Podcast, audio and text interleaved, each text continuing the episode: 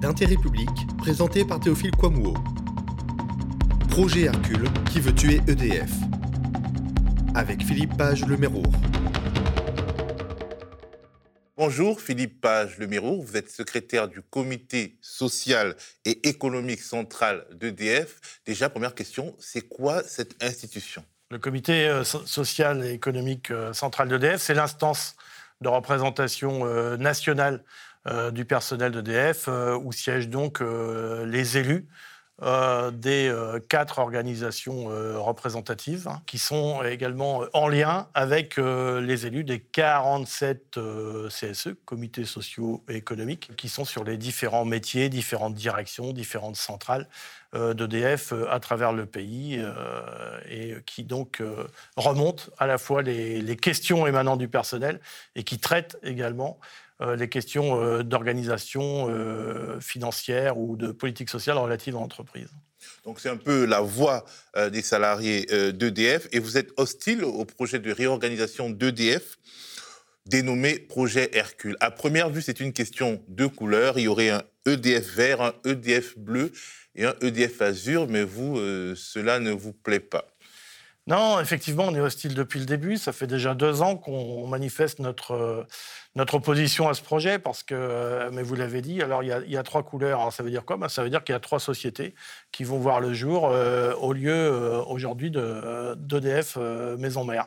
Donc, hostile, pourquoi? Simplement parce qu'on va diviser et mettre en concurrence euh, notamment les trois moyens de production d'EDF, qui sont le nucléaire, l'hydraulique et le renouvelable, au lieu de les faire fonctionner en complémentarité euh, entre elles. Eh bien, le projet, c'est de les mettre en concurrence, mais c'est aussi euh, un projet de privatisation, de privatisation de l'électricité, puisque le projet, porte en lui de créer dans ce qu'on appelle vert, l'ouverture du capital à hauteur de 30 à 40% On ne sait pas très bien, parce que c'est encore à l'état de brouillon dans le, dans vert. Et donc, euh, la, perte finalement de la, souveraineté et de l'indépendance euh, publique sur ce domaine. Pourquoi? Tout simplement parce que euh, dans EDF vert, il y aura à la fois les réseaux, l'activité commerciale, l'activité d'outre-mer, les services et l'activité des énergies renouvelables. autrement dit, là où on peut faire du fric rapidement, sans risque. Du, rêve pour les actionnaires, en fin de compte. En fait, on reformate EDF pour euh, le rendre intéressant. Pour, en fait, on vend les bijoux de famille et on garde ce qui coûte. Donc, le contribuable, quelque part, sera amené à financer les euh, groupes privés qui vont avoir les meilleurs morceaux d'EDF, si on, si on vous suit. Oui, en fait, euh, on, on, a un projet qui propose finalement euh, à ce que le, risque de l'investissement sur les grosses installations, euh, qu'elles soient nucléaires ou hydrauliques, soit tenu par euh, l'argent public et que finalement, là où on dégage de la valeur à court terme, ce, que, ce qui est appelé la croissance, le cash, le pognon pour aller vite, soit finalement ouvert aux, aux investisseurs. Alors évidemment, euh, c'est un peu facile, puisqu'on voit que quand il y a besoin de forts investissements et ça a été le cas dans l'histoire, hein, déjà à de nombreuses reprises. Par exemple, on a un parc nucléaire, un parc hydraulique qui a, qui a demandé de forts investissements. À ce moment-là, tout était nationalisé. Et puis en 2004, on a commencé à ouvrir le capital en disant bah, maintenant, on fait moins d'investissements, mais on a des retours sur, sur investissement. On va en faire profiter les copains. Allez, hop, on ouvre déjà le capital d'EDF Global en 2004. Euh, et puis finalement, on a un nouveau mur d'investissement qui arrive pour reconstruire un parc de production.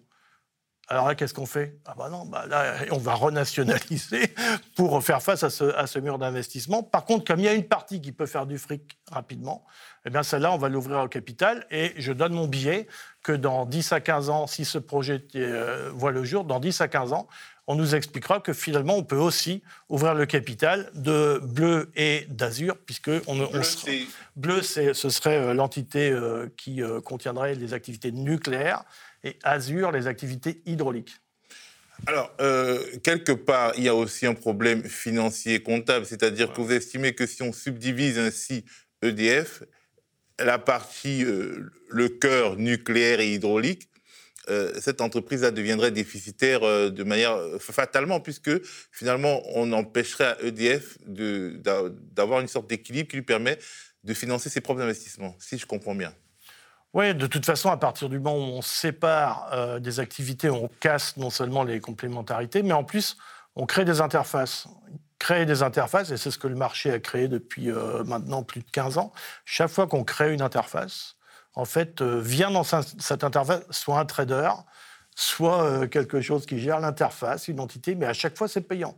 Donc, ça se retrouve sur le coût de la facture. Donc, casser la complémentarité des moyens de production notamment, c'est amener à une augmentation de la facture et c'est surtout à complexifier le système du réseau électrique français, qui est déjà très complexe. Et donc, c'est non pertinent pour la collectivité nationale, c'est non pertinent pour les usagers, non pertinent pour les salariés, c'est pertinent pour une seule catégorie, ce sont ceux qui viennent faire de l'argent sur le marché de l'énergie. Est-ce que vous sentez déjà ceux qui sont en train d'arriver pour faire de l'argent sur ce marché-là? Est-ce qu'il y a des signaux? Le, le, marché de l'électricité, c'est le marché peut-être le plus porteur des prochaines décennies, pour ne pas dire des, prochains, des prochains centenaires. Pourquoi je dis ça? Parce que le monde sera électrique, c'est ce que tout le monde dit. Euh, on a le défi climatique qui impose à décarboner euh, le maximum d'activités pour aller vers la neutralité carbone.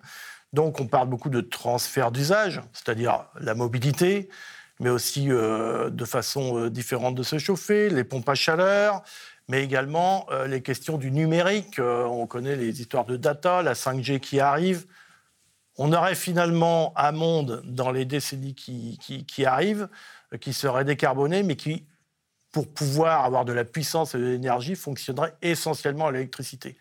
Donc c'est quand même extraordinaire qu'au moment où on a les perspectives les plus incroyablement positives sur une entreprise comme EDF, c'est-à-dire un champ, euh, un cahier des charges immense à couvrir, on se dise tiens, bah, c'est le moment de privatiser. Bah oui, évidemment, parce qu'il y a un max d'argent à faire dans les prochaines décennies. On n'est pas euh, chez Kodak, qui a vu arriver à un moment donné le numérique et qui faisait de l'argentique. C'était la catastrophe. Non, nous, c'est l'inverse. On fait de l'électricité, on produit, on transporte, on distribue, on vend de l'électricité à EDF. Et on, nous promet un monde qui sera euh, électrique. Donc, en fait, il y a des pentes de croissance à venir énormes. Et là, qu'est-ce qu'on nous raconte? Eh ben, On nous raconte une, une sombre histoire euh, de dette qui finalement, euh, quand on regarde un peu la dette, on, peut en parler, la composition. Mais en tout cas, quand on veut tuer son chien, on dit qu'il a la rage. Et c'est certainement pour euh, ceux qui sont euh, les adorateurs du marché et à vouloir faire de l'électricité un vrai business, c'est le moment le plus opportun pour aller au processus de privatisation. En tout cas, ce qu'on peut voir comme citoyen, c'est que vu que ce sont les États en fait qui sont à la manœuvre dans les processus de transition énergétique, et si on est vraiment sincère, ce sont les États qui doivent avoir les leviers pour euh, décarboner, puisque finalement c'est leur responsabilité. Et ils devraient normalement ces États contrôler euh, ces leviers, notamment euh, l'électricité, voire un certain nombre de transports publics, le train.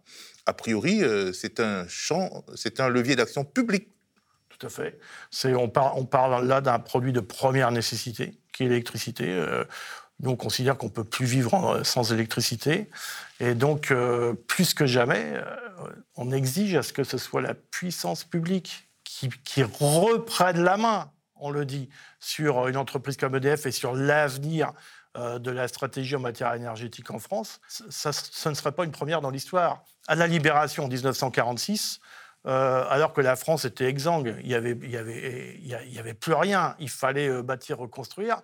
Qu'est-ce qui s'est passé? Une loi de nationalisation qui a permis de mettre dans le giron public 1450 entreprises, euh, dont beaucoup avaient collaboré avec l'occupant. C'est n'est pas qu'un détail.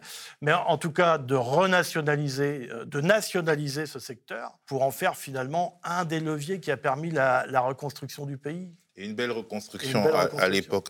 Alors, euh, la Commission européenne est la cible de plusieurs critiques des partisans de l'intégrité d'EDF. Pourquoi? Bon, la Commission européenne et, EDF, c'est pas une longue histoire d'amour, c'est clair, puisque euh, franchement, euh, quand on regarde l'histoire d'EDF, l'ADN d'EDF dont on vient de parler, c'est-à-dire cette naissance en 1946, puis toute sa, longue histoire. EDF va avoir 75 ans dans, quelques semaines. Elle a permis de traverser, euh, de relever tous les défis du pays en matière industrielle, en matière euh, climatique et de, réponse aux besoins. Cette entreprise est un ovni dans le ciel euh, libéral européen, hein, tout simplement. Elle ne correspond pas du tout au modèle de la Commission européenne depuis sa création, et encore moins à sa, à sa sacro-sainte Commission de la concurrence. On a affaire à un service public parce que le peuple français a décidé d'avoir ce service public après-guerre. Et puis, finalement, on est euh, sous contrainte, paraît-il, mais nous, on considère qu'on peut s'en libérer, paraît-il sous contrainte euh, d'une Commission européenne qui euh, impose le découpage, le morcellement, la séparation des activités de production, de transport, de réseau, de commercialisation pour finalement créer une myriade de sociétés et toujours avec le même leitmotiv, comment on met en place la concurrence sur le marché de l'électricité. Là où c'est intéressant, c'est que la concurrence, elle a été effectivement mise en place graduellement, au début pour les entreprises, puis pour les particuliers. Mais que la concurrence, elle a fait monter les prix. On nous a expliqué, euh, à nous, mais aussi aux citoyens, il y a quelques années, qu'on euh, allait voir ce qu'on allait voir. Grâce à la concurrence, euh, les prix allaient baisser partout. Or, les prix ont augmenté de plus de 50% depuis l'ouverture à la concurrence. C'est une négation de, la religion euh, bruxelloise. Bah, surtout, on a l'impression que la Commission européenne est le relais de la pensée du FMI parce que dans des pays du Sud, ces processus sont arrivés à leur terme il y a de nombreuses décennies c'est une catastrophe énergétique euh, dans tous ces pays. On peut observer euh, le résultat. Euh, et à l'époque, d'ailleurs, la France, l'État français soutenait des processus de ce type dans, ces pays-là. Mais quelque part, on a, on a l'impression que finalement, la religion bruxelloise, c'est aussi la religion des institutions de Bretton Woods, c'est-à-dire le FMI, la Banque mondiale. C'est le FMI et la Banque mondiale ont imposé ce type de privatisation, de morcellement privatisation des pays du Sud, notamment en Afrique, et soutenu par le pouvoir français, euh, des processus dans lesquels les multinationales françaises comme Bouygues euh, ont gagné beaucoup d'argent et sont devenues les reines euh, bah, de l'électricité, notamment en Afrique. On a donc l'impression que, quelque part, Bruxelles et Bretton Woods, c'est le même combat, c'est une sorte de colonisation libérale du monde. Oui, je pense que ça, ce sont des, des outils euh, du capitalisme. Euh, on peut aujourd'hui euh, parler de, de, néolibéralisme. Ce qui est certain, c'est que les recettes qui sont appliquées, qui sont demandées, qui sont exigées, bah, elles, font, partie d'une époque qui devrait avoir déjà disparu, puisque là, on nous, on nous, applique des recettes de Thatcher et de Reagan. Bon, on a vu le résultat partout. C'est une catastrophe pour tout le monde. Donc, la notion même de service public, elle doit être remise sur la table, mais de façon très ferme. C'est-à-dire qu'il faut taper sur la table. Comment on a pu, dans ce pays, en 1946, avoir ce socle qui, englobait à la fois la nationalisation de l'énergie, la sécurité sociale, la nationalisation du secteur bancaire, un certain nombre de, leviers qui ont été euh, mis en place. Et, nous, on considère que là, on a des textes qui sont d'un modernisme extraordinaire et que depuis, on est en véritable régression, c'est-à-dire qu'on a transformé la protection de l'intérêt général en protection d'intérêt privé. Alors, ce qui est euh, intéressant, c'est que vous avez des soutiens à gauche et à droite. Euh, les, travailleurs pour dire, euh, pour résumer les travailleurs d'EDF, vous avez des partisans et des adversaires du nucléaire. Les réunions de vos comités de soutien doivent quand même être houleuses, car il y a quand même des contradictions entre euh, toutes ces personnes. Alors après que chacun ait sa vision de ce que doit être le, mix énergétique, c'est une chose, mais je crois que le plus important, et on l'a vu euh, à la fois dans la tribune parue ces jours-ci ou dans un certain nombre d'expressions des uns et des autres, c'est que justement, il y a cette notion de service public. C'est la première, il faut se mettre d'accord là-dessus. Après, chacun a ses opinions sur les choix à prendre. Mais le plus fondamental, c'est de savoir est-ce que le service public de l'électricité en France, il doit appartenir aux Français, c'est-à-dire être public et revenir à une énergie publique mmh. à 100%, et que donc les choix qui sont, qui sont opérés sont les choix de la nation, ou bien est-ce qu'on est, euh, sur le cadre qu'on nous propose, c'est-à-dire euh, le morcellement, le découpage et finalement petit à petit la dilution, parce que on a euh, été euh, aussi échaudés, nous, dans l'histoire. Vous savez, on a connu EDF, GDF, qui est devenu aujourd'hui GDF, Gaz de France, est devenu petit à petit, mais c'est pas si longtemps, il y a une quinzaine d'années, Gaz de France Suez. Puis on, est, on, nous a enlevé le nom Gaz de France, on a trouvé Engie. Aujourd'hui, on est dans une soupe d'OPA entre Veolia, Suez, etc., avec Engie au milieu de tout ça et Total qui veut manger tout le monde. Donc et pourtant, on avait eu des gages. Hein. On a entendu euh, Sarkozy en 2004, la main sur le cœur, à l'Assemblée, dire que GDF sera jamais privatisé. Donc, euh, on, voit, on, voit, bien que le, débat principal, avant de parler, et c'est vrai, euh, on peut avoir des oppositions les uns les autres. moi, j'ai ma conviction très forte sur le fait que le nucléaire participe à la lutte contre le climat dans, sur cette planète. On peut avoir la lutte contre le réchauffement climatique. Oui, la lutte contre le réchauffement climatique, c'est ça. Mais on peut avoir des discussions, mais le plus important, c'est de se mettre d'accord. Et, les signataires de cette tribune, de camps politiques euh, différents, ils sont d'accord pour conserver ça dans la sphère publique. Alors, la, dette d'EDF est souvent invoquée euh, par ceux qui pensent qu'il faut aller de l'avant, qu'il faut faire une réforme. Et euh, est-ce que, disons, ce point de vue sur une entreprise qui est endettée, donc qui doit être réformée, est-ce que vous l'entendez? Non, bah on l'entend surtout comme étant utilisé comme un alibi par euh, les porteurs du projet Hercule, puisque euh, bon, une dette euh, qui est aux alentours de 44 milliards pour EDF, qui doit investir dans les moyens de production pour faire de l'électricité en France. Est-ce que c'est dramatique? Alors, petit 1, c'est pas dramatique. Petit 2, on a connu pire, sans que ça effraie personne. C'est-à-dire que ramener en euros d'aujourd'hui, la dette en 83, elle est de 67 milliards d'euros. Personne n'a souvenir que ça a affolé qui que ce soit. La grande différence, c'est qu'à l'époque, ce n'est pas les agences de notation qui s'occupaient de dire si le service public faisait bien ou faisait pas bien d'investir et d'avoir de la dette, puisqu'on était en, établissement public, en EPIC, et que donc, évidemment, euh, emprunt garantie d'État, il n'y avait aucun souci. Il n'y avait aucun souci là-dessus. Donc l'histoire de la dette, c'est un, un pur alibi. On nous explique qu'on ne peut pas aller au-delà de 50 milliards de dettes. Euh, sauf que bon, on fabrique pas des petits pois. Euh, on parle d'investissement pour les moyens de production. Donc, ce qu'il faut regarder, c'est euh, les investissements où ils vont. C'est pas la dette. Et puis, si on pouvait, si on peut aller encore un peu plus loin sur l'analyse de cette dette, bah, la dette, elle n'est pas arrivée du jour au lendemain. Elle a été savamment construite, elle a été savamment creusée. Je dirais, un tiers de la dette, c'est l'État qui, depuis 2004, a pris 20 milliards d'euros dans les caisses. Donc, euh, un État stratège, il aurait dû voir qu'il y avait euh, du renouvellement des investissements à faire et euh, être moins gourmand et remettre au pot. Donc, 20 milliards. Euh, il y a un tiers de la dette, c'est les aventures à l'international, hein, parce que évidemment, euh, des dirigeants se sont crus euh, les champions du monde de Monopoly, donc on allait investir ici ou là, on allait voir ce qu'on allait voir. On nous a dit 15 fois qu'on serait les champions du monde de l'énergie, et puis ils ont pris des, ils ont pris des vestes monumentales aux États-Unis, en Suisse, au Royaume-Uni et ailleurs encore dans l'histoire, où finalement, là aussi, il y a près de 15 milliards qui sont partis en fumée. Et ça, ce n'est pas le fait des salariés ni des citoyens, c'est le fait de choix de dirigeants validés par euh, les différents gouvernements. Donc, euh, quand, on regarde, quand on regarde la, structure de la dette, le troisième tiers étant enfin la, spoliation sur euh, le fameux prix de l'arène, c'est-à-dire du nucléaire non revalorisé vendu aux concurrents ou bradé aux concurrents. Quand on regarde la structure de la dette, ni les citoyens ni les salariés ne sont responsables de cette dette. Cette dette, elle a été montée année après année par euh, des aventures des dirigeants, par une irresponsabilité de l'État et, par une loi non remise en cause.